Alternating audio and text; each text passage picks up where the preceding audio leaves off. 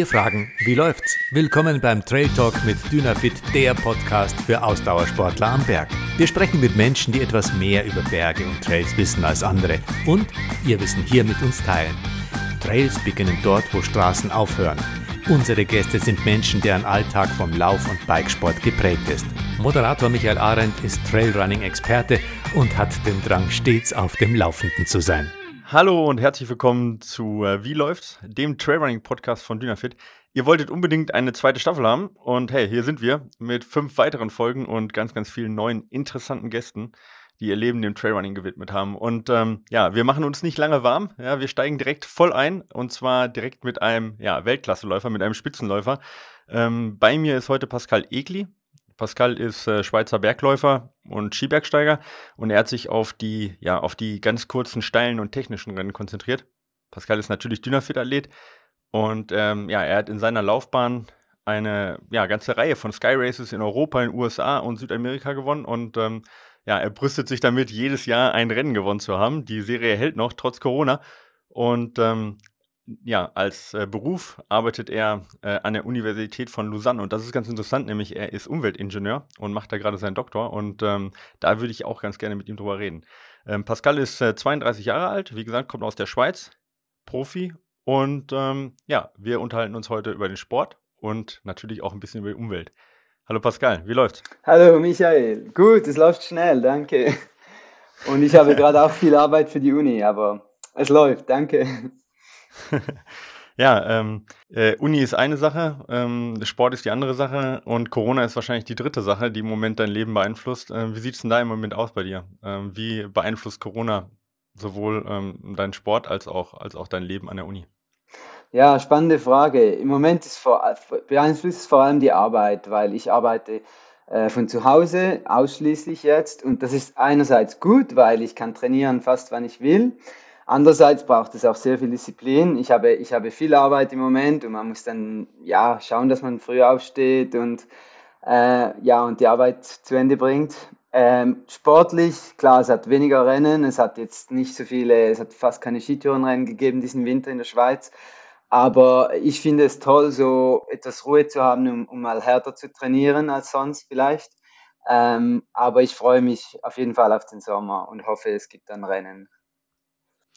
Ja, ein bisschen mehr trainieren. Ähm, das ist, ist sicherlich so eine Sache, die jetzt viele haben, ähm, ähm, wo die Saison nicht ständig, sag ich mal, durch, durch so eine Serie, du läufst ja ein paar Serien, da kommen wir gleich noch drauf zu, auch äh, nicht ständig unterbrochen wird. Sicherlich mal ein ganz anderer Ansatz. Du hast gerade gesagt, du äh, bist zu Hause. Zu Hause heißt bei dir äh, am Genfer See, am wunderschönen Genfer See, muss man ja immer so sagen. Das ist ja eine Traumgegend äh, in der Schweiz. Ähm, äh, und zwar ähm, ja, äh, im Kanton Waadt. Wo sind denn da deine Homestrecken? Wie können wir uns das genau vorstellen? Wo, wo kannst du da laufen? Wo läuft man da? Und, und welche Charakteristiken sind da in, in deinem Zuhause, in deiner direkten Umgebung?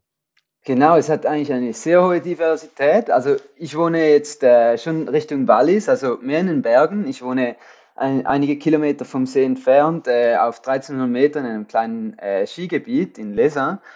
Äh, und da gibt es alle möglichen Strecken. Also ich laufe halt gerne so vertical, wie du dir vorstellen kannst. Und man kann zum Beispiel unten im Tal auf 400 Metern starten und man kann bis auf 2400 Meter auf unseren äh, höchsten Gipfel hier hochlaufen, also 2000 Höhenmeter. Äh, aber ich kann auch runter ins Tal gehen und im, äh, dem Fluss entlang ziemlich flach laufen oder ganz flach. Äh, da gibt es wirklich alle möglichen Strecken. Eine sehr klassische ist, ist, halt der Rocher de Nez, ja? Das ist nicht weit von Folie entfernt, oder? Von Martigny, äh, von, äh, von der Vertical-Strecke, von der berühmten? Oder? Genau, das ist gar nicht weit. Das ist nur so 40 Minuten mit dem Auto. Also den, der Vertical Cave von Feuilly, der, ja, der ist ganz nahe. Genau, für die, die es nicht äh, kennen, das ist der schnellste, äh, die schnellste Strecke, wo man äh, 1000 Höhenmeter vertikal machen kann. Äh, und zwar anlang, entlang einer, einer Röhre von, von einem Stausee herunter. Und ähm, genau, da laufen die Besten unter 30 Minuten hoch und genau, 40 Minuten von dir entfernt. Vor allem von dem her kannst du eigentlich alles machen. Von super steil offensichtlich und äh, nur 400 Meter am Genfer See, also da auch flach. Ja, perfekte, perfekte Bedingungen, was das Training angeht. Ja, ähm, und von dem her auch äh, von der Diversität. Chamonix, äh, äh, Verbier und so weiter ist ja auch alles in Reichweite dann vor dir. Genau, das ist sehr nahe und ähm, klar, jetzt ist fast die Qual der Wahl, weil es gibt noch sehr viel Schnee. Äh, Mitte April jetzt heute Morgen war ich vor der Arbeit noch kurz äh, auf den Skiern, also vor dem Frühstück. Äh, und es ja. ist manchmal die Qual der Wahl, soll ich jetzt laufen oder Skifahren? Unten im Tal ist es schon warm, man kann gut laufen. Und ja, das ist schon, schon genial. Und klar, man muss dann manchmal auch diszipliniert sein und sagen, okay, jetzt mache ich aber dieses Training, das ich machen muss und gehe nicht wieder irgendwie irgendwo hin auf die Ski oder so. Aber meistens habe ich auch keine Zeit dafür. Ich muss dann schauen, was reinpasst neben der Arbeit und so, genau. Aber ja, Chamonix ja, ist auch ist, sehr nahe, ja. Das ist ja schön am Trailrunning, dass es halt oft äh, unkompliziert und schnell geht. Ähm, ja, du hattest die Qual der Wahl, hast dich für die ganz kurzen Rennen entschieden, für die Skyrunner World Series, ja, und äh, läufst auch immer noch die sehr technischen Rennen, zum Beispiel Matterhorn Extreme, äh, was du gelaufen bist, und äh, machst das schon seit einigen Jahren. Dein erfolgreichstes Jahr war im Prinzip 2018, kann man das so sagen? Ist jetzt schon ein paar Jahre her, aber du hast danach natürlich trotzdem große Erfolge gefeiert, kommen wir auch gleich zu. Erzähl mal 2018, das war ein besonderes Jahr für dich. Ja, das war schon sehr, ähm, sehr erfolgreich und ich denke, es war, weil ich eine gute Vorbereitung Vorbereitung hatte im Winter. Aber es war sicher auch der Aufbau. Also schon die Jahre, drei Jahre vorher war ich sehr stark, aber ich habe dann immer noch mehr Volumen aufgebaut im Training, würde ich mal sagen. Äh, der Speed, der war schon einigermaßen da. Ähm, ja, es war ein sehr gutes Jahr, weil ich habe die Skyrunner World Series gelaufen, ich habe auch bei der Golden Trail Series mitgelaufen und dann noch die VK World Series und dazwischen noch die, die Weltmeisterschaft im Berglauf, im Langdistanz. Und ja, ich habe ja die, die Sky Classic, also Classic-Kategorie, das sind so die Mitteldistanz, die habe ich gewonnen. Die, ähm, und also was krass war, ist, war vielleicht nicht die einzelnen Resultate, sondern dass ich relativ viele Rennen laufen konnte und alle, bei allen das Niveau hoch war. Also das konnte ich irgendwie konstant halten und ich denke auch dank einer schlauen Planung von äh, äh, Renn- und Trainingsauslastung. Ja. Mhm. Ähm, das waren eine ganze, ganze Menge von, von Weltklasse-Rennen, über zehn, die du gelaufen bist, angefangen, ähm, äh, äh wie du sagtest, bei Vertical Case, bei ganz kurzen hin äh, bis, äh, ja, bis längeren auch. Tran der Transvulkania Halbmarathon war dabei. Das heißt, so, der Transvulkania ist so mein Lieblingslauf, ja, war der Ultra Trail, ja. Äh, Finde ich wunderschön. Der Halbmarathon ähm, auf jeden Fall auch sehenswert. Der ist ja auf, der erst, auf dem ersten Teil der Strecke und führt ja fast nur, sag ich mal, den Vulkan gerade berghoch und dann bis nach, ähm, bis nach El Pilar. Genau. Also ganz, ganz tolle Rennen. Ich könnte da jetzt eine halbe Stunde, wenn ich alleine deine Ergebnisse angucke, über die ganzen Rennen ähm, äh, schwelgen. Aber ähm, ja, dann ist, äh, dann ist, äh, dann war ein Bruch drin, trotz des erfolgreichen Jahres. Dann hast du, hast du äh, dich äh, beim Skifahren verletzt. Erzähl mal, was, wie, was, wie ist das passiert und was ist da genau passiert und was hat das auch für deine, für deine weitere, für deine weitere Planung äh, bedeutet? Genau, ich habe mich da verletzt, also ich habe das Kreuzband gerissen oder angerissen und es war halt, ich glaube, es war Müdigkeit. Also vielleicht habe ich auch zu viel gemacht in dem Sommer, weil es waren insgesamt etwa also 10, 11 große Rennen und dann noch ein paar kleine, also fast 20. Und halt zusammen mit der, wenn, wenn man jetzt das als Profi machen würde und gut erholen geht es, aber mit der Arbeit, noch Fellarbeit auf dem Gletscher und alles, Vielleicht ja. habe ich mhm. zu wenig erholt danach, also auch im Herbst. Und, äh, und dann waren noch emotionale Themen, also mit äh, ja, Todesfälle in der Familie. Und ich glaube, das kann auch äh, zu einer Verletzung führen, weil effektiv, wie ich mich verletzt habe, das war eine einfache Abfahrt auf Skiern. Und es war nicht so spektakulär. Ich hatte vielleicht einen schwereren Rucksack als gewohnt und etwas schlechter Schnee. Und halt, ja, das Knie verdreht, wie, wie man das so macht. äh, danach, ja, äh, angerissen. Danach habe ich aber Physio gemacht und wir haben gesagt, noch nicht operieren, weil es, es könnte halten. Und ich habe dann noch, ich bin noch gute Rennen gelaufen in, in Ecuador und in Japan, habe ich noch gewonnen, Verticals.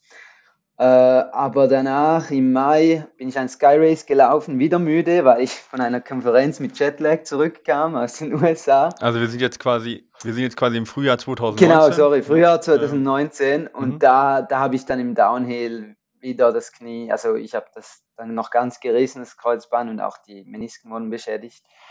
Und ja, und danach haben wir es operiert im Sommer 19 und das war ziemlich lange die Erholung, weil ja, weil es halt schon eine, ein großer Eingriff ist. Und damit war die Saison auch dann gegessen 2019. Also wenn man auf deine, deine äh, Historie guckt, äh, lief es bis zum Sky Race de Matassin noch, noch gut und dann, dann auf einmal bricht es ab und der nächste war, der nächste Lauf war dann tatsächlich über ein Jahr später, im Juni äh, 2020, dann Meierhofen äh, äh, Ultrax, also im Zillertal. Ähm, das heißt also für dich ein Jahr lang wieder Aufbau, ein Jahr lang kein Rennen ähm, und auch die Ungewissheit wird es wieder so funktionieren wie vorher. Ja. Genau, also das nächste, das nächste Rennen war eigentlich äh, im, bereits im Juni 20, genau, aber es war fast ein Jahr später. nach der OP. Und äh, das war äh, eine ziemlich lange Pause und es war äh, ja ich, mental sehr hart, weil ich hatte bereits das andere Kreuzbein mal gerissen, das andere äh, am anderen Knie und ich hatte das nicht so lange in Erinnerung. Aber man muss auch sagen, dass ich damals nicht so professionell stark gelaufen bin. Das heißt, äh, das wieder auf das gleiche Level kommen war diesmal härter. Also es ist wirklich, ich glaube, das ist schwer äh, einzuschätzen für Leute, die das noch nicht gemacht haben, aber es ist wirklich so, äh, ich, ich habe das ziemlich easy genommen. Ich sagte, okay, dann mache ich jetzt halt eine Pause, ich arbeite mehr für mein Doktorat, kein Problem und so. Äh, aber mhm. am Ende, um, um wieder das Level zu erreichen, da, da steckst du wirklich extrem viel Zeit, halt Physio, Krafttraining, äh, Massagen und so weiter rein. Und das braucht wirklich, also vor allem auch mental, das, das Training, das du reinsteckst, es braucht schon sehr viel Energie. Ähm, mhm. Und es ist nicht so, dass man nach sechs Monaten einfach wieder auf dem Level ist. Ja.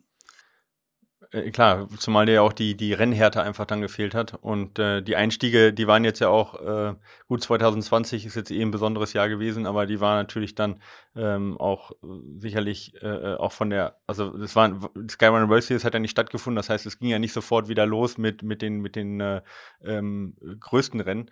Das hat ja ein bisschen gedauert eigentlich, bis, bis Sierra Senal, sage ich jetzt mal, äh, bei dir, bis im Sommer dann oder bis im, im Herbst. Ähm, du hast gerade vorhin gesagt, vielleicht war es ein bisschen Überlastung und du hast gerade aufgezählt, äh, wie viel Unterstützung du eigentlich du auch da, dabei brauchtest. Also Physio, ja, ärztliche Unterstützung, du hast äh, von den mentalen äh, Schwierigkeiten auch gesprochen. Ähm, inwiefern lässt du dich denn da ähm, auch professionell betreuen? Also hast du einen Trainer, hast du einen äh, ähm, Physiotherapeuten auch, die, zu dem du regelmäßig gehst? Hast du vielleicht auch einen Mentaltrainer? Genau, also damals äh, hatte ich noch einen Coach, jetzt im Moment trainiere ich selbst und das hat vor allem mit meiner Arbeitsbelastung zu tun. Dann, äh, da hatte ich ja temporär einen Mentalcoach, äh, einen Freund, den ich gut kenne und der hat mir da wirklich viel geholfen. Jetzt brauche ich das irgendwie nicht mehr, aber da wirklich mhm. für ein paar Monate hat das viel geholfen. Und ja, ich habe äh, Physio, zu dem ich mehr oder weniger regelmäßig gehe, äh, je nach Zeit, ähm, wenn ich es wirklich brauche. Und damals natürlich, da ging ich wirklich wöchentlich äh, Massage, Physio ähm, und Krafttraining. Äh, aber sonst habe ich nicht so viel Unterstützung jetzt von außen. Ich finde, es hat, braucht halt auch immer Zeit und ich bin gerne so, ich maximiere meine Zeit für Training und Arbeit und, und noch etwas Erholung. Äh, ja, das Solange ist halt so das gut läuft, ist das perfekt. Ne? Genau, aber es ist, ist, nicht unbedingt empfehlenswert. Das ist mehr so, wie ich das mache, aber äh, genau. Eigentlich, das habe ich vergessen. Das erste Rennen war sogar im äh, Mai, äh, April, gerade vor dem Lockdown, im März 2019, aber es war ein kleines Vertical auf Skiern, aber das kann man nicht wirklich zählen. Aber es dauerte wirklich erstaunlich im 2020, sorry. Es war erstaunlich ja. lange, die Erholung, das stimmt, ja. Mhm.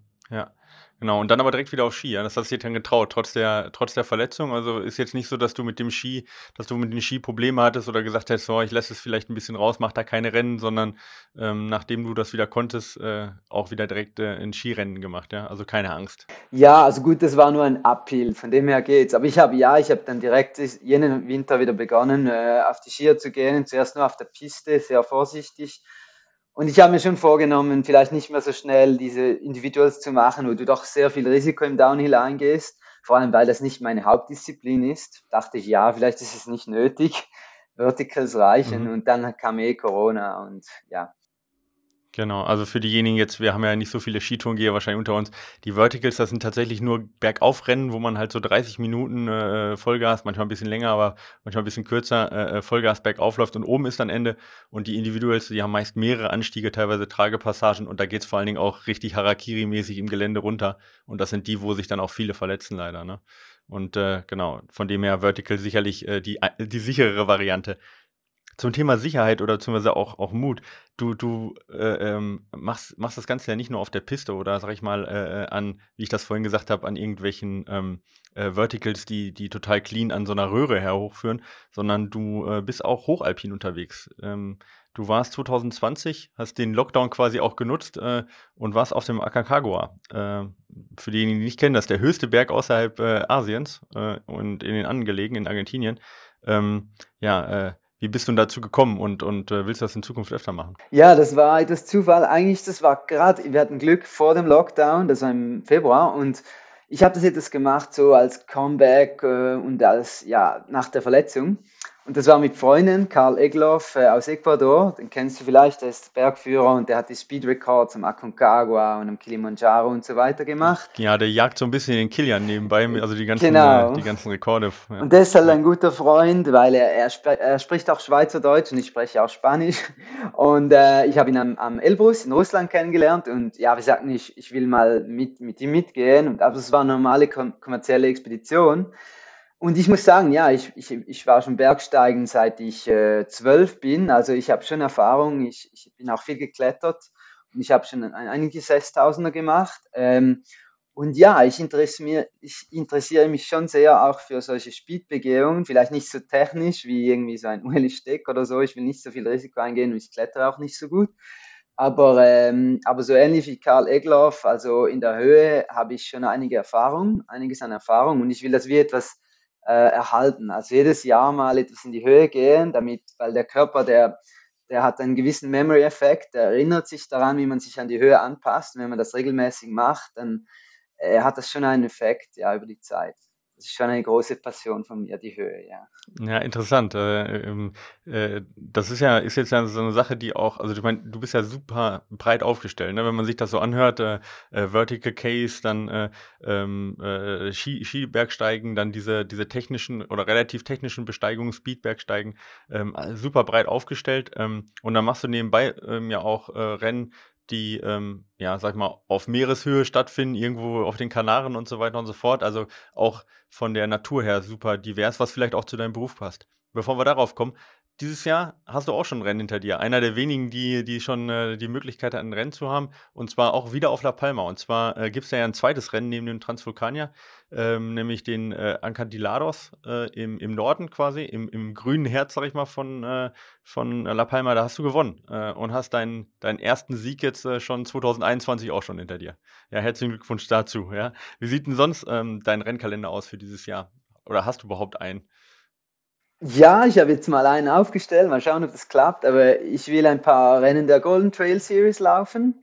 Zum Beispiel Marathon du Mont Blanc und Dolomites Run und ja, wahrscheinlich cool. noch Ring of Steel. Ja, und dann mhm. äh, die, das Monte Rosa Sky Marathon ähm, von, ja, von Sky Running in Italien, das bis auf 4.500 Meter führt. Und dann hoffentlich qualifiziere ich mich für die WM in, im November. Ist das, ist das nicht zu zweit, äh, das Monte Rosa auch? Genau. Muss man nicht zu zweit laufen? Ja. Und wer ist der Partner? Genau. Ja. Mit Luka Kovacic, Aha. auch von Dynafit. Ja, cool. Er, also er hat mich eigentlich gefragt und deshalb äh, dachte ich, coole Idee, machen wir das. Ja, hört sich sehr cool an. Marathon Mont Blanc natürlich auch. Also sind ja viele, viele tolle Rennen dabei, Dolomiten. Ähm, prima. Ähm, du ähm, bist seit 2015 schon im, im Dynafit Athletenteam und alle, die unser Podcast äh, schon gehört haben, wissen, Dynafit äh, übt ja wenig Druck auf, was auch für Rennen gelaufen werden. Aber wie war das denn in deiner Pause? Ähm, hast du dich da persönlich auch irgendwo unter Druck gesetzt, gesagt, ich muss so schnell wie möglich wieder zurückkommen oder, oder wie lief das?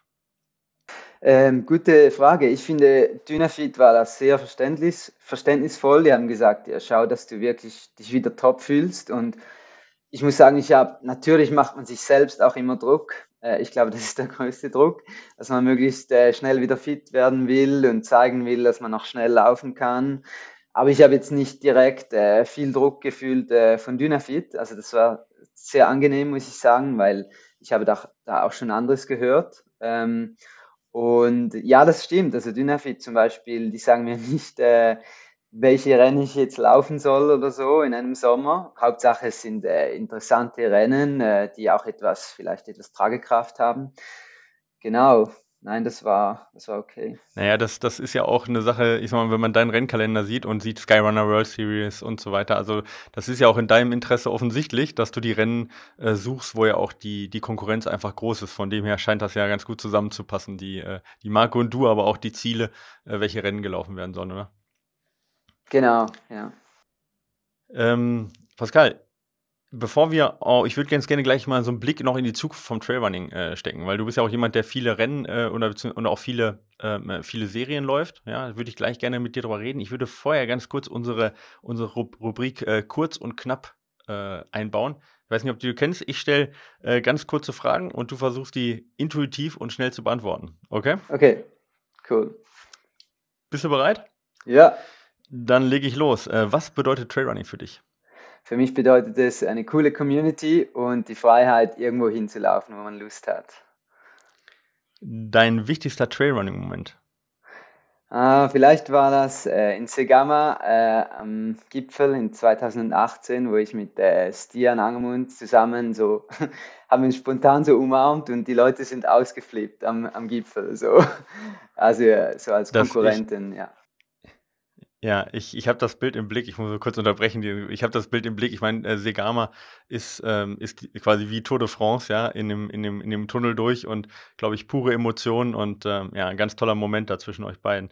Äh, wenn du nicht mehr laufen könntest, dann würdest du? Vielleicht mehr Forschung machen. Ja, tatsächlich. Äh, und sportlich? Äh, mehr auf die Ski, Skitouren, okay. auf jeden Fall. Äh, dein Lieblingsberg ist? Ich denke, das Weißhorn im Wallis. Mhm. Viereinhalbtausend Meter. Ja. Äh, wie oft warst du da schon drauf? Nur einmal, aber es hat ah, okay. äh, wahnsinnstechnische Grade, die ich noch machen will, ja. Ja, cool, cool. Äh, deine wichtigste Ausrüstung ab Kilometer 30? Die Softbottles. Und deine Lieblingsspeise ab Kilometer 30? Äh, normale Energieregel. Äh, deine Freundin findet Trailrunning? Ein gutes Training für Bergsteigen. Äh, ist deine Freundin Bergsteigerin, oder? Ja. okay, dann passt das. Äh, dein Lieblingssport in 20 Jahren? Immer noch Trailrunning. Dein bestes unsportliches Hobby? Äh, Sprachen, würde ich mal sagen. Was sprichst du alles? Du hast gesagt, du sprichst äh, Spanisch? Spanisch, etwas, ja, Italienisch nicht so schlecht, Französisch, Englisch, ja. Deutsch. Ah, cool. cool. Ja, sehr Etwa, gut. Ja, etwas Norwegisch. Ja. Hochdeutsch auch, oder? Ja, knapp. ähm, wie viele Laufschuhe pro Saison läufst du durch? Ungefähr vier, fünf Paar. Ah, das geht noch. Aber es ist ein kurzer, du bist ein kurzer äh, Kurzstreckenläufer, ja. Genau. die, die Ultraläufer machen noch ein paar mehr. Aber du bist auch viel auf Ski unterwegs. Wie viele Stunden pro Woche trainierst du insgesamt? So 15 bis 20. Okay. Das war's schon. Kurz und schmerzlos. Vielen Dank für die schnellen Antworten. 15 bis 20, das ist schon viel, ja. Aber ähm, ja, äh, gezielt, glaube ich, ähm, zusammen mit einem Beruf so das Maximum, was man auch erzielen kann. Ne? Also irgendwo wird es dann auch mit, äh, mit, also mit deiner, mit deinem, mit deinen Forschungen auch wahrscheinlich knapp dann auf 25 oder 30 zu kommen. Genau, auch dass man sich noch erholen kann. Ich denke, man kann immer mehr machen, aber danach ist der, der Nutzen vielleicht beschränkt. Ja. ja, der Körper braucht halt auch die Zeit, das umzusetzen. Mhm. Ne? Ich meine, besser wirst du ja nicht im Training, sondern in der Ruhe und wenn die nicht da ist, dann. Ähm, Sehr richtig. Ähm, ja, ich würde, ich würde ganz gerne mal auf die, auf die ganzen Serien zurückkommen. Du bist ja unheimlich viel schon gelaufen und das, was du jetzt ja auch sagst an, an Rennen, das sind ja, sag ich mal, traditionsreiche Rennen, äh, gut besetzte Rennen. Marathon Mont Blanc gibt es seit äh, zig Jahren. Äh, Dolomiten Sky Race ist in der Region, äh, sag ich mal so, das berühmteste, wichtigste Rennen. Ähm, und du hast auch in deiner, ähm, in deiner Laufbahn sicherlich dadurch, dass du ja auch auf verschiedenen Kontinenten gelaufen bist, den, Tra den Trailrunning-Sport auch ähm, ganz ähm, auch als, sag ich mal, als Geschichte hautnah miterlebt und ähm, auch die verschiedenen ähm, Facetten davon. Ähm, ich ähm, würde ganz gerne ähm, ja, mal einen Blick auf die, ähm, auf die verschiedenen ähm, Verbände auch mal anschauen. Du bist äh, 2017 den, den Berg, die Berglauf-WM gelaufen, bist ja Zweiter geworden. Mhm. Und äh, 2018 haben wir ja schon gerade besprochen, warst du ähm, Sieger der Skyrunner World Series. Ähm, das eine ist ja jetzt, sag ich mal, kommt aus der Leichtathletik, aus dem Berglauf. Das andere ist ja, sag ich mal, eher kommerziell entstanden, aus dem äh, Trailrunning-Sport. Ähm, was würdest du sagen für dich jetzt ganz persönlich? Was, was wertest du höher? Hm, ich denke, vielleicht die Sky World Series, weil das sind mehrere Rennen, die zusammenzählen, wo du dich immer wieder mhm. misst. Hingegen, wenn du zum Beispiel Swiss Athletics fragst, dann, dann würden sie sagen natürlich die, die World Champs, weil die kennen Skyrunning gar nicht so. Ja, ist in Deutschland vermutlich das mhm. Gleiche. Mhm. Ja.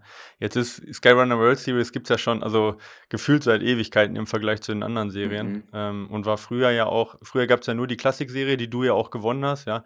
Und ähm, äh, da waren ja, äh, sag mal, das, das, waren ja Größen dabei, äh, äh, oder es war ja die Serie, sag ich mal, vom Trailrunning, wo, wo alle eigentlich mitgelaufen sind. Heute verteilt sich das ja, ja. ein bisschen. Im Prinzip gibt es so drei bis vier Serien, ja, mit äh, die Ultra Trail World Tour ist jetzt nichts für dich, aber das sind jetzt die ganz langen 100 Kilometer, 100 Meilenläufe dabei. Dann haben wir eben die Skyrunner äh, World Series, die ja jetzt aufgegliedert ist in Vertical K, Sky, äh, Classic Skyrunning und eben die langen Läufe, ne, wie zum Beispiel Transvulkania und so weiter.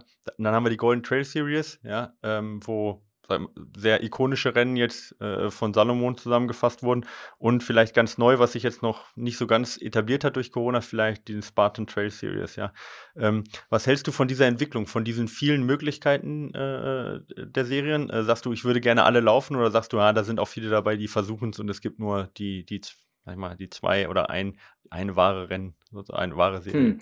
Ja, es ist zweischneidig, finde ich. ich. Ich finde es gut, äh, es schafft etwas Konkurrenz zwischen den Series. Das heißt, die müssen sich auch verbessern. Also einerseits die Bedingungen für die Läufer, andererseits die Werbung, die sie machen, zum Beispiel die Videoqualität, diese Post-Race-Videos, die sie im Skyrunning und Golden Series gemacht haben, die haben jetzt extrem zugenommen, weil, naja, weil sie sich konkurrenzieren auch.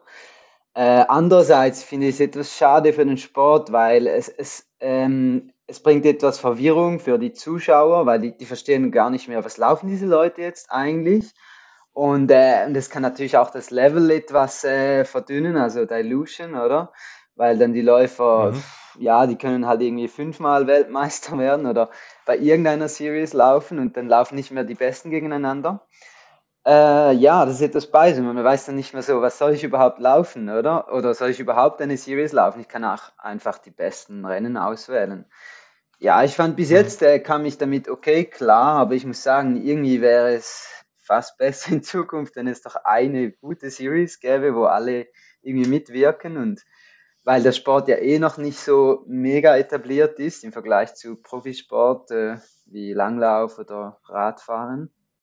Ja, verstehe ich. Zumal halt, äh, ich meine, wenn man schaut, Golden Trail Series, okay, die setzt jetzt ja auf sehr bekannte Rennen. Die hat ja keine neuen Rennen geschaffen. Aber wenn man jetzt Skyrunner World Series anguckt, du hast vorhin äh, Mount Ava kurz angesprochen in Japan, was du auch gelaufen bist, da kommen ja auch viele Rennen dazu, die man so vorher gar nicht kannte, die sich im Prinzip ja auch durch die, durch die Serie versuchen, im Prinzip selbst zu etablieren, die aber so an sich eigentlich keine, ähm, keinen besonderen ja, keinen besonderen Stand unter den Läufern haben, oder? Also nur dadurch, dass sie in der Serie teilnehmen. Und jetzt mit dem, äh, mit der Spartan Trail Series kommen auch wieder neue Rennen dazu, die man noch gar nicht kannte. Und das führt natürlich zu einer, dadurch, dass eben du vielleicht immer nicht die beste Konkurrenz hast. Ja? Und solange das eben genau. äh, gesichert wäre, wäre das wahrscheinlich kein Problem, oder? Solange du eben sicher sein könntest, auch immer gegen die Besten zu laufen. Genau.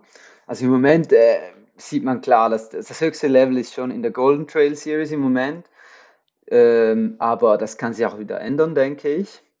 Äh, und es hat natürlich immer mehr Level allgemein im Trailrunning. Das heißt, man kann schon in jeder Series gegen gute Leute laufen, auf jeden Fall. Also das ist äh, keine Frage. Es ist mehr dann die Frage, ob, ja, eben wenn du den Leuten sagst, du hast irgendeinen Weltcup gewonnen, verstehen sie überhaupt nicht, was das ist. Und ja, das ist, ja. Verstehe ich. Ähm, da gibt es ja noch eine andere Möglichkeit, äh, sich zu vergleichen, die ITRA-Punkte. Ja, äh, für, für diejenigen, die es nicht kennen. Ähm, äh, kannst du das vielleicht mal kurz mhm. erklären? Du hast fast 900 ITRA-Punkte mhm. derzeit und ich würde sagen, so ab 850 fängt die Elite so an, ja, kann man so vielleicht sagen. Und ab 900 wird es ganz schön dünn. Und äh, äh, genau, vielleicht erklärst du mal ganz kurz den Hörern, was ist eigentlich ITRA und was versteckt sich hinter diesen ITRA-Punkten? Genau, also für jedes Rennen, das sich da registriert, äh, wird eigentlich so eine Punktewertung etabliert und es ist wirklich so, Ah, die ITRA-Punktewertung ist basiert auf deiner Zeit im Vergleich zu der bestmöglichen Zeit auf einer, auf einer gewissen Rennstrecke. Und das, das hat dann natürlich damit zu tun mit der Steigung, mit der Technizität, mit der Länge und so weiter.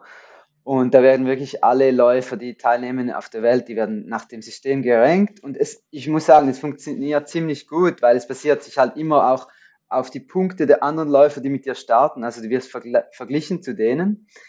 Äh, und für mich hat das schon, ich finde, die Punkte sind ziemlich gerecht, aber äh, es kann sein, zum Beispiel, wenn du in einem Rennen startest, wo sehr wenig Elite-Läufer starten, aber du läufst eine sehr gute Zeit, kann es sein, dass du zu wenig Punkte bekommst, weil es wird immer auch etwas mhm. äh, verglichen mit den Punkten der Läufer, die, die um dich herum so starten.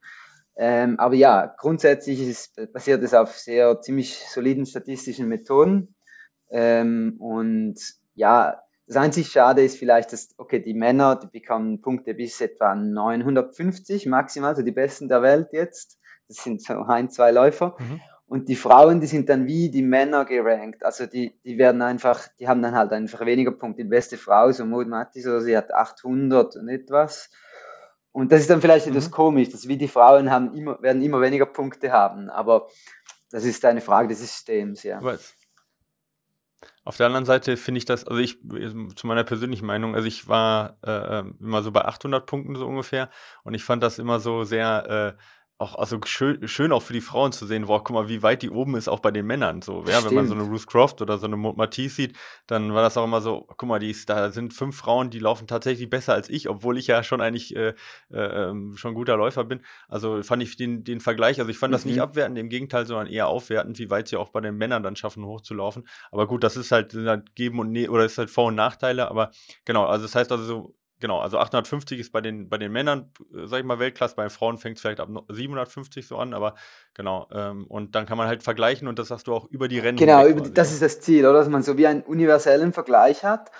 Klar, da, das Problem ist oft dann, okay, die Bedingungen ändern, vielleicht war das Rennen sehr regnerisch oder es hat sogar geschneit und ich weiß nicht, ob das immer dann äh, mit einberechnet werden kann. Sie versuchen es, aber es fun funktioniert sicher nicht immer gut. Aber ich würde sagen, im Mittel, wenn du genügend Rennen läufst, funktioniert es. Das einzige Problem ist jetzt, es gibt natürlich verschiedene Distanzen und sie werden sich auch, jetzt gibt es sogar XS, S, äh, M bis L, XL und so. Also für jede Distanz, also mhm, bis zu ja. über 100 Kilometer, gibt es ein eigenes Ranking und dann gibt es das Durchschnittsranking über alle Distanzen. Aber bis jetzt waren so die, die kurzen Distanzen, so unter 20 Kilometer, waren sehr unterrepräsentiert. Also zum Beispiel meine besten, eine, ein paar meiner besten Resultate meiner Karriere, das waren Vertical Case und die waren gar nicht erst im Ranking. Mhm. Und da, da bin ich wirklich so Spitzenresultat, ja, also da bin ich Zeiten, zum Beispiel in Transvolcania VK bin ich eine Zeit fast wie Kilian Jorne gelaufen die ist nirgends drin. Mhm. Und dann gibt es aber Leute, die laufen ein Ultra ziemlich gut, aber auch nicht äh, spitze und die haben dann eine Wahnsinnszahl wegen diesem Ultra. Und klar ist das ein langer Lauf, aber es, es ist wie so, das Ranking ist noch etwas biased towards Ultra, muss man sagen. Aber, aber es wird besser. Okay. Also es wird mit der Zeit besser. Ähm, ja. Also können wir sagen, noch, noch nicht perfekt, aber das Beste, was wir eigentlich haben, um verschiedene Läufe, ich meine, äh, Trailrunning genau. miteinander zu vergleichen, ist ja an sich schon super schwer. Also von dem her, äh, das Beste, was wir eigentlich haben, um trotz der vielen Serien ähm, und trotzdem eben nicht immer die besten Läufer in einem Rennen zusammenzukommen, aber um sich damit auch zu vergleichen und zu sagen, okay, ich, ich stehe ungefähr an der Stelle, auch wenn ich dieses Jahr noch kein Rennen jetzt gegen Kilian zum Beispiel gemacht habe. Genau, also das ist genial, finde ich, an diesem Ranking. Bleibt die Frage, wo die Reise hingeht. Ja, äh, glaubst du, das äh, wird noch breiter? Ähm, äh, glaubst du, also noch mehr Serien? Glaubst du, dass, du sagtest vorhin eben äh, vom Schweizer Athletikverband auch, ähm, die kennen Trailrunning gar nicht. Glaubst du, da gibt es irgendwo einen äh, größeren Zusammenkunft? Trailrunning ist jetzt ja bei den Weltmeisterschaften auch dabei. Glaubst du, dass das ein bisschen mercht oder, oder wie siehst du, wie siehst du Trailrunning in zehn Jahren? Also bei der WM finde ich, find ich die Entwicklung sehr gut, dass da die World Mountain Running Association und die ITRA zusammenarbeiten und diese WM in äh, Thailand im November, die ist jetzt kombiniert. Bist du, da, bist du dabei? Kurze Zwischenfrage. Ja, ich hoffe. Also ich muss, noch, ich muss mich noch qualifizieren, aber die Chancen stehen gut, auch wegen meiner vergangenen Resultate, ja. ja. Äh. Da will ich gerne den 40 Kilometer laufen. Ja, ja cool. Okay. Also da sehe ich äh, die Zukunft ziemlich gut, weil äh, Mountain Running war das Level immer schon hoch, aber die hatten nie Medienpräsenz. Also fast niemand wusste davon, obwohl das Level hoch ist. Und ich denke, das könnte jetzt ändern. Äh, hingegen bei den Series ist noch etwas unklar, finde ich. Ich habe das Gefühl, im Moment setzt sich halt schon die Golden eher durch, aber schade ist, dass die, die laufen immer genau die gleichen fünf, sechs Rennen und ich weiß nicht, welche Läufer für mehrere Jahre immer das gleiche Rennen laufen wollen, aber irgendwann finde ich das vielleicht etwas langweilig. Ähm, aber ich denke, das hängt auch von den Athleten ab. Also ich denke, die Athleten müssen vielleicht auch mal ihre Meinung zeigen und sagen, hey, wir wollen nicht fünf verschiedene Series, sondern zwei oder eine äh, wo, wo dafür dann ja mehr Geld drin ist, äh, bessere Organisation und ja, äh, wir haben das auch schon versucht. Wir haben versucht, ein paar, also die besten Athleten zu versammeln, nur ist halt schwierig, es sind nicht alle gleich interessiert, da so halb fast wie Politik zu machen. Ja. Ja, ist natürlich dann auch immer die Frage, ich meine, wenn jetzt ein ähm, ein, ein Hersteller sagt, er, macht seine eigene Serie und, und verpflichtet seine Läufer dazu starten, ist das natürlich erstmal ein, äh, ähm, ja, sag ich mal, gerade für die Läufer, die, die müssen dann ja starten. Bei Dynafit ist es ja nicht so. Äh, Dynafit hat ja auch Rennen, da kommen wir auch in dieser Staffel noch drauf zu. Aber du kannst ja erstmal überall starten. Und das ist sicherlich auch eine Frage, wie sich das in Zukunft entwickelt, wie andere ähm, Hersteller, ob die äh, Konkurrenzserien aufbauen oder ob die eher das was machen, was du ja auch äh, sagst und was du ja auch willst, zu sagen, die Läufer dürfen auch selber entscheiden, wo sie laufen und und können auch den Sport ganz entscheidend dadurch mitprägen. Genau, also ich finde das eigentlich, äh, jetzt haben wir bei, bei Dynafit, weil ich sehe da andere Marken, die wirklich, wie du sagst, die ihren Läufern sagen, ihr solltet diese und diese Rennen laufen. Ihr könnt schon andere laufen, aber dann zahlen wir euch keine Spesen und so. ähm, ja, und genau. ja, ich finde das etwas schade für den Sport dann, aber, aber klar, ähm, äh, dafür hat man jetzt eine Konzentration des, des Levels auf gewisse Rennen wie Cercinal, äh, Marathon du Mont Blanc und so weiter. Diese, ja, mal schauen, wie es weitergeht. Aber auf jeden Fall, ich denke, es kommt immer mehr, der, der Trailrunning-Sport bekommt immer mehr Aufmerksamkeit und auch etwas mehr in den Medien, also auch sogar normales Fernsehen kommt mehr und ich denke, das ist gut für die Athleten. Ja.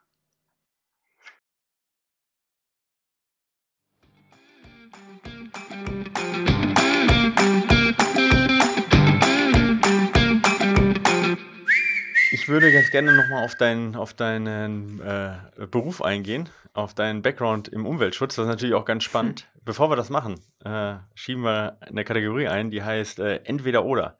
Äh, ich äh, äh, stelle eine Frage, entweder oder, und du entscheidest dich für eine der beiden Sachen. Bist du bereit? Cool, ja.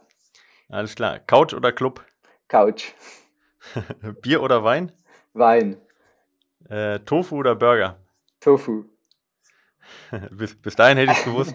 Jetzt kommt es Ausrüstungsjunkie oder Allesträger? Allesträger. 8000er oder Vertical? Das ist schwierig für dich. 8000er, weil Vertical habe ich schon genug gemacht. Äh, okay, okay. Großglockner Trail oder ähm, Transalpine Run? Mm, Charles Alpine. Äh, alleine oder mit anderen? Alleine. Äh, mit oder ohne Stöcke? Ohne. Intervalle oder Long Run? Intervalle. Vorfuß oder Mittelfuß? Vorfuß. Gel oder Riegel? Äh, Gel. Ähm, jetzt kommt, ist nicht ganz äh, entweder oder, aber 20, 40 oder 60 Kilometer? 20. Okay, aber doch ganz kurz. Das, das schließt sich teilweise so ein bisschen aus, ne? wenn ja. man sich das mal anguckt. 8000er Transalpine Run, ja, Intervalle und dann 20 Kilometer. Da ist schon, da sieht man schon die in Antworten, sieht man schon äh, die Diversität deiner, deiner Interessen. Ja, ja das stimmt. Das ist interessant. Ja. Da haben wir andere gehabt, die haben da einfacher, also beziehungsweise stringenter geantwortet. So. Aber das macht es ja auch aus, oder? Trailrunning, dass genau. man halt, dass man sich äh, irgendwo auch überall verwirklichen kann und nicht so eingeschränkt ist. Ja.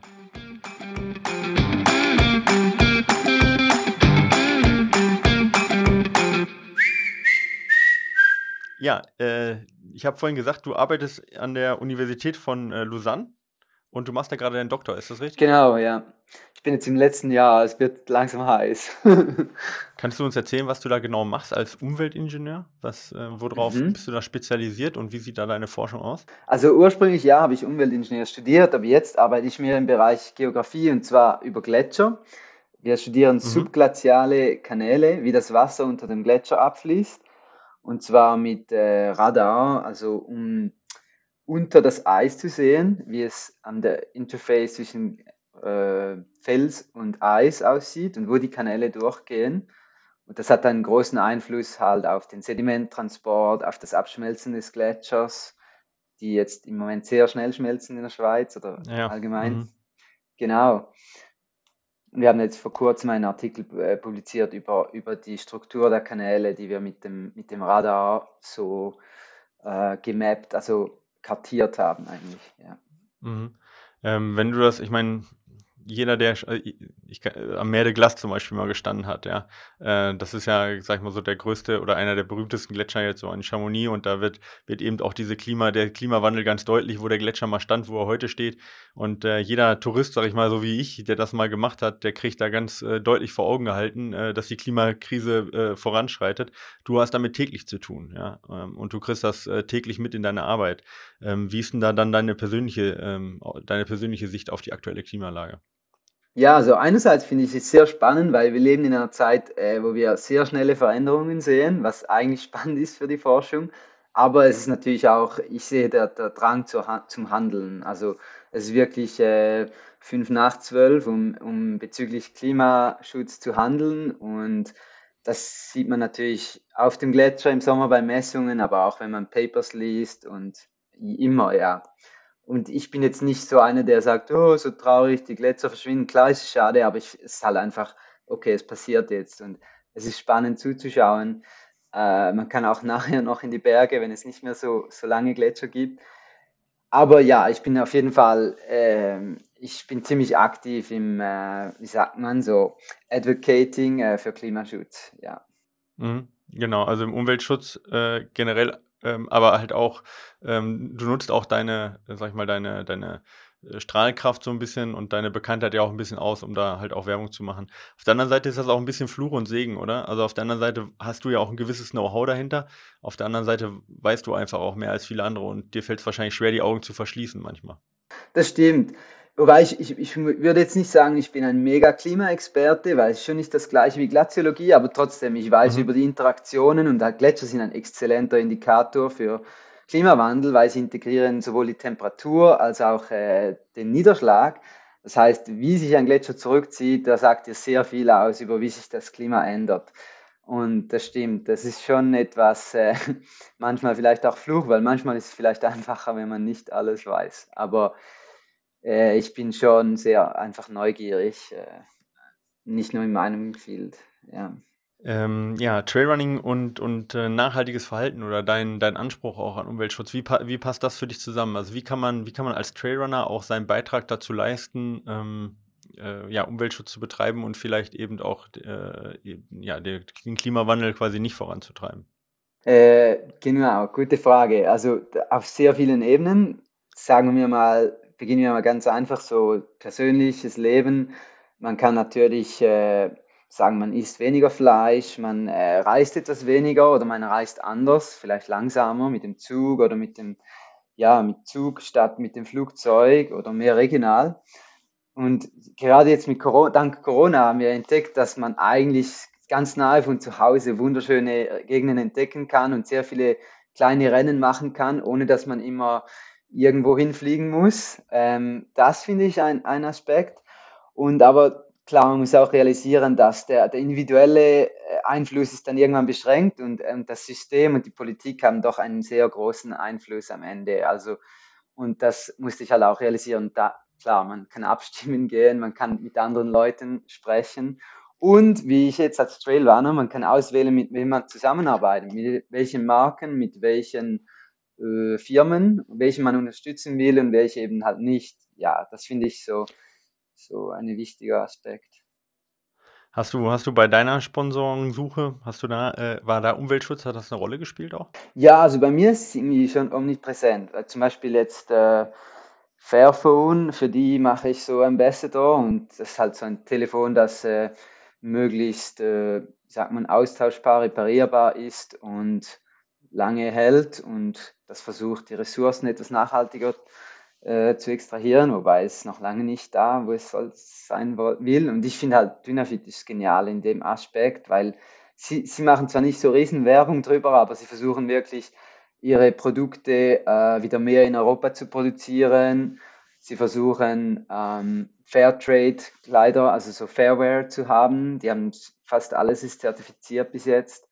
Ähm, und recycle, recycelte T-Shirts und so weiter. Also ich schaue da ziemlich bei meinen Sponsoren, ja. Hast du beim Snow Leopard Day auch mitgemacht? Dann? Ja, genau, ja. Ja, genau. Also ähm, für die, die es nicht wissen, vielleicht kannst du mal erklären, was es ist. Das Snow, aber es ist ja keine Trailrunning-Veranstaltung. Stimmt. Ja, wir haben da auf den Skiern jedes Jahr werden Meter gesammelt und pro Meter zahlt Dynafit etwas an den Snow Leopard Trust. Ich habe da zum Beispiel 6500 etwa, 6500 Höhenmeter gesammelt auf Skiern. Einfach hoch und runter gehen den ganzen Morgen oder sogar den ganzen Tag. Und möglichst viele Höhenmeter sammeln. Das ist eine coole Sache, ja. Jetzt äh, komme ich natürlich nicht dran vorbei, trotzdem einmal kritisch da nachzubohren, weil ich habe, wir haben vorhin über Argentinien gesprochen, wir haben über Japan ja auch gesprochen, wir haben jetzt über äh, Gran Canaria gesprochen. Du sagtest, ähm, ja, Zugreisen wäre eine Möglichkeit. Müssen ganz ehrlich sein, da fährt man nicht mit dem Zug hin, da kommt man am ähm, Fliegen auch nicht vorbei. Ähm, wie verargumentierst du das für dich persönlich, dass du sagst, du nimmst dann trotzdem auch an Rennen teil, die jetzt ähm, ja weit weit weg sind und wo Genau, das ist wirklich ein, ein schwieriges Thema für mich, weil ich weiß, dass ich meine, der persönliche Impact ist vom Fliegen natürlich riesig, obwohl auch der Fleischkonsum oder die Heizung zu Hause wichtig sind. Und ich habe mir, ja, ich habe mir jetzt gesagt, dieses Jahr, ich, ich darf ein, zwei Mal in Europa fliegen und dann noch vielleicht ein, zwei Mal Langdistanz und das ist das Maximum.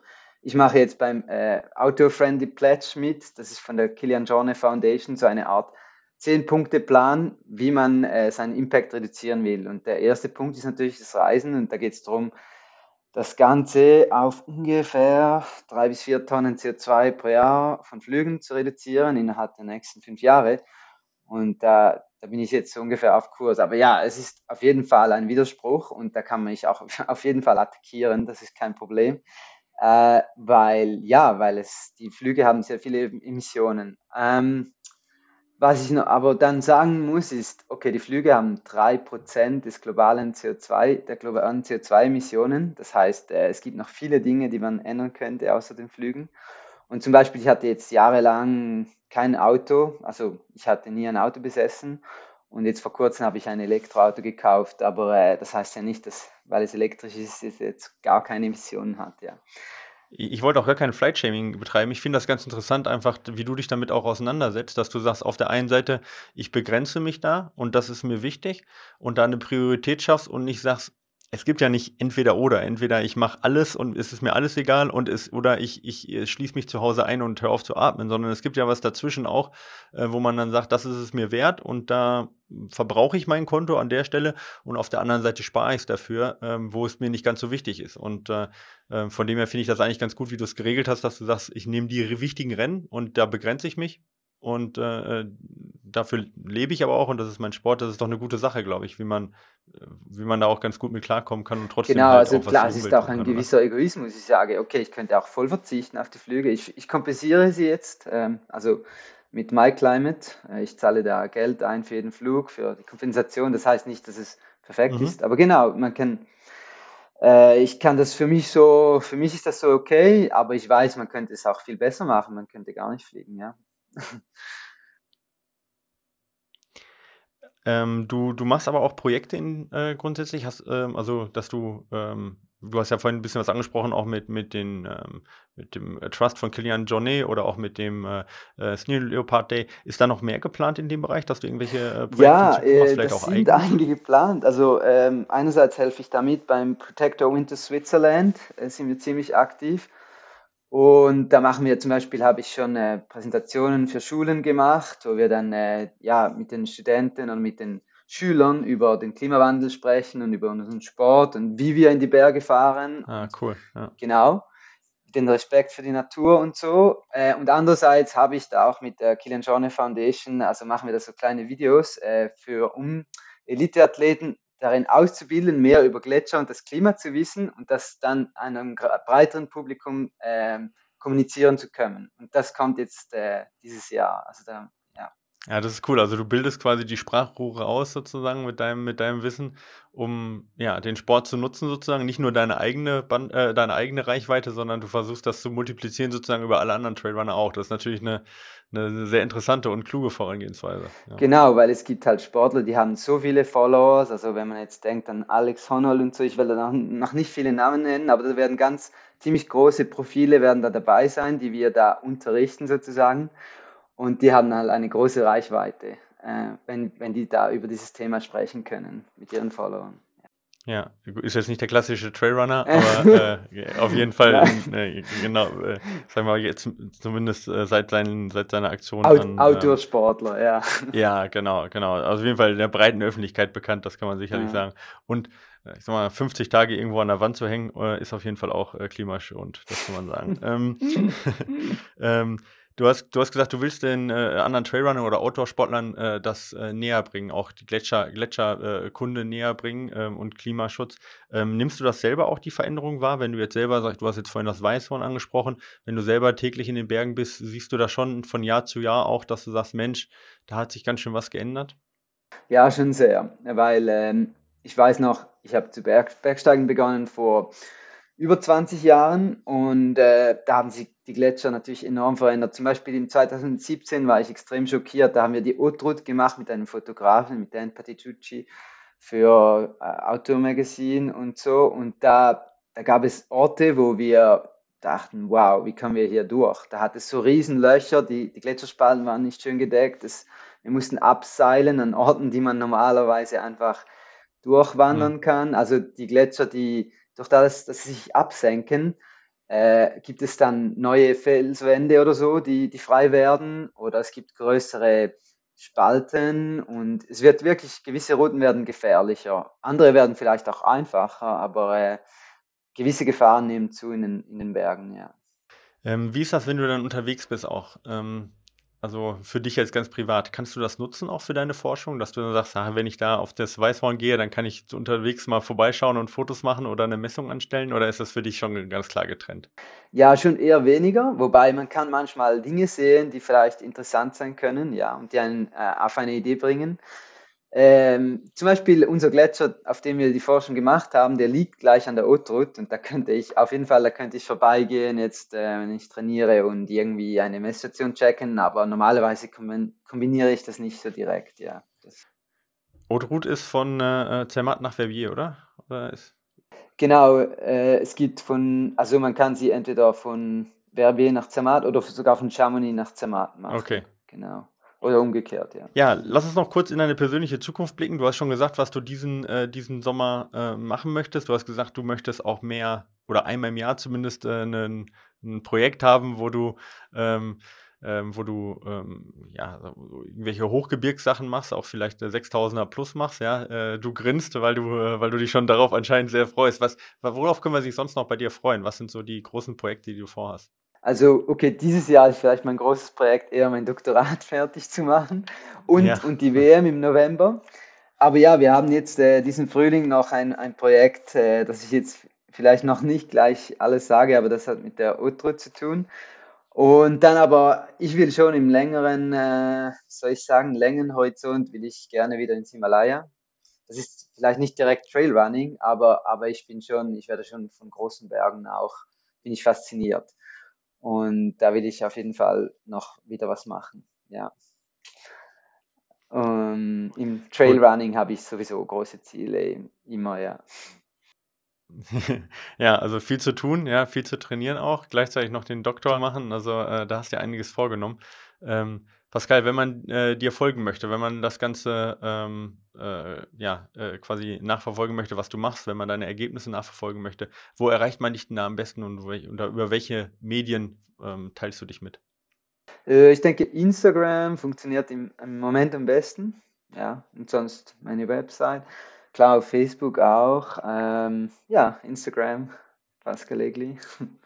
Okay, ja, das, das kriegen wir bestimmt verlinkt, ja, dass wir, dass wir da direkt einen Link drauf kriegen, äh, dass wir dir folgen können. Bestimmt auch mit, ich habe jetzt den, den Profil nicht im, äh, äh, im Blick, aber bestimmt auch ganz tolle, tolle Bilder von Gletschern, äh, bin ich mir sicher. Ähm, Stimmt. Und ja, ich, ich gucke mir das direkt mal im Anschluss an. Ähm, Gibt es was, was du noch mitteilen möchtest, unseren, unseren Hörern, was du noch mitgeben möchtest?